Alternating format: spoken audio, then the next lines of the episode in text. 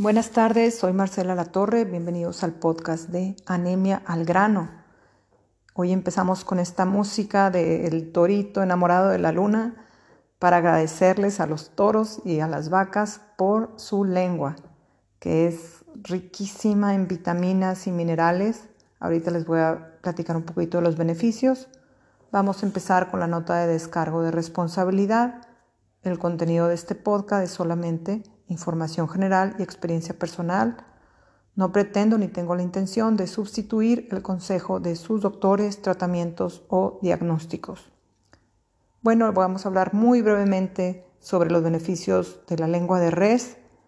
Hay muchísima, muchísima información al respecto que pueden investigar ustedes, pero a grandes rasgos es muy rica en vitamina B12, 100 gramos de lengua contienen toda la vitamina B12 que necesitan para un día, ayuda al funcionamiento del sistema nervioso y del cerebro. También tiene vitamina B2, B3 y B6. La proteína que contiene es completa, incluye también sodio, magnesio, potasio, cobre y especialmente para nosotros es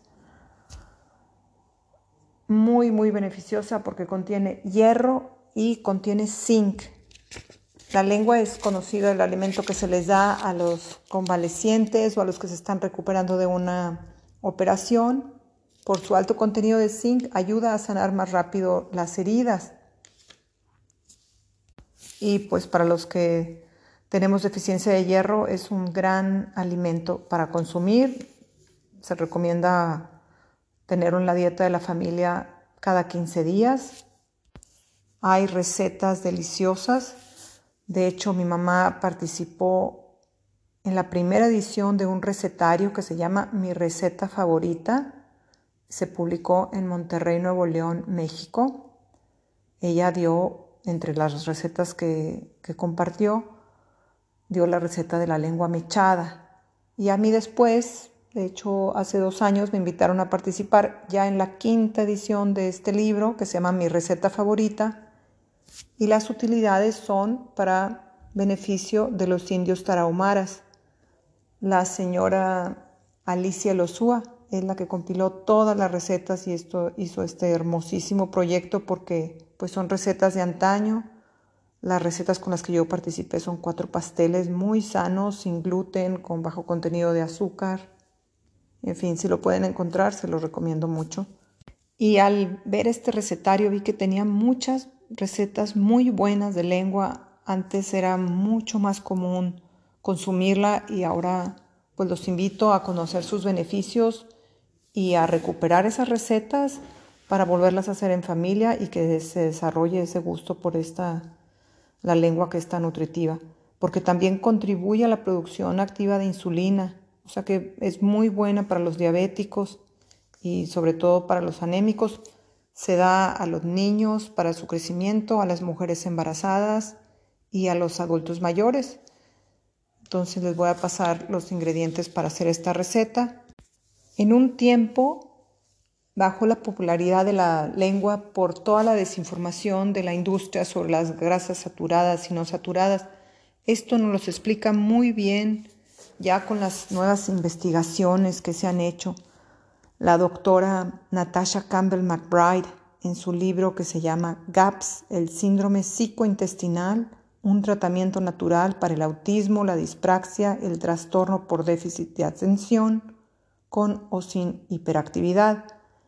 Esta doctora, Campbell McBride, es médico y también nutrióloga. Y ella hace dietas muy específicas para que incluyamos más grasa animal en el cerebro, también ya nos los corrobora el libro que se llama Comida para el Cerebro, en inglés se conoce como Brain Food, y nos dicen que el mejor alimento, el número uno para el cerebro es el caviar, que por supuesto es carísimo, pero es nuevamente haciendo énfasis sobre lo importante que son las grasas animales, porque nuestro cerebro también funciona con grasa.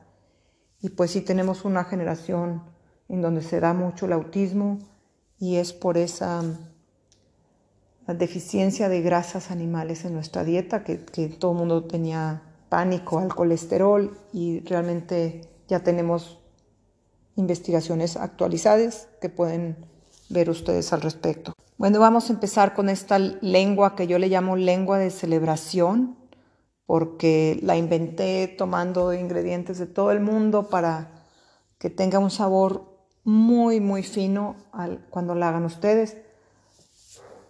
Iniciamos rápidamente con la lavada de la lengua de res. La van a lavar muy bien y después enjuagar, ¿verdad? Y luego la, van a tallar con el jugo de un limón y con el limoncito así partido a la mitad al revés. La frotan bien por todos lados. La vuelven a enjuagar y la van a poner a cocer. Si tienen olla de presión, se cuece en 50 minutos después de que ha iniciado a silbar la válvula o si tienen una olla normal serán unas 3 horas a fuego medio, medio alto, bien tapada. Van a cubrir la lengua de res con agua y ahí van a echar al gusto, simplemente para, para cocer la lengua, tres dientes de ajo, dos pimientas negras, dos clavos de olor, media cebolla partida en cuatro pedazos más o menos, unas dos hojitas de laurel, y la sal yo prefiero siempre ponérsela hasta el final para no endurecer la, carne de la lengua. La dejan así tapada. Es recomendable meter estos, estos condimentos para que el olor no sea muy fuerte al cocerla y mejor compensar con el clavo y el laurel y, y la pimienta, ¿verdad? Al estarse cocinando. Ya que se terminó de cocer, la dejan enfriar un poquito, pero aún estando caliente, la pelan totalmente la lengua, que es mucho más fácil de pelar así. Le quitan toda la pielecita y también esa grasa que es la parte de abajo de la lengua. Ustedes la, pueden ver.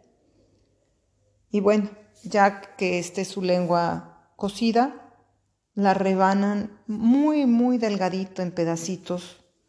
Este, toda la lengua. Hay gente que le gusta más en cuadritos como si fueran tacos. Yo, a mí me gustan rebanaditas muy finas, casi como si fuera un carpacho. Estas rebanadas las ponen en un refractario y las van a rebozar mientras hacemos la salsa. Las dejan rebozando en una mezcla que hacen ustedes al gusto. Yo le pongo una cucharadita de cada uno, que es cilantro en polvo,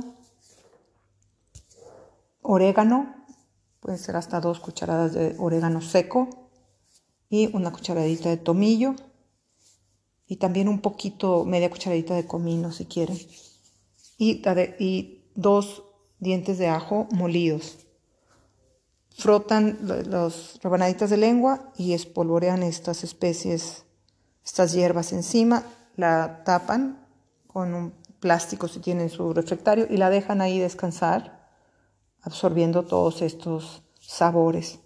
Por otro lado, vamos a hacer la salsa, donde vamos a terminar de cocer o darle la última cocción a la lengua. Esta salsa es muy fácil, este, pueden hacerlo pues, al, corte, al tanteo, porque últimamente pues, lo vamos a licuar.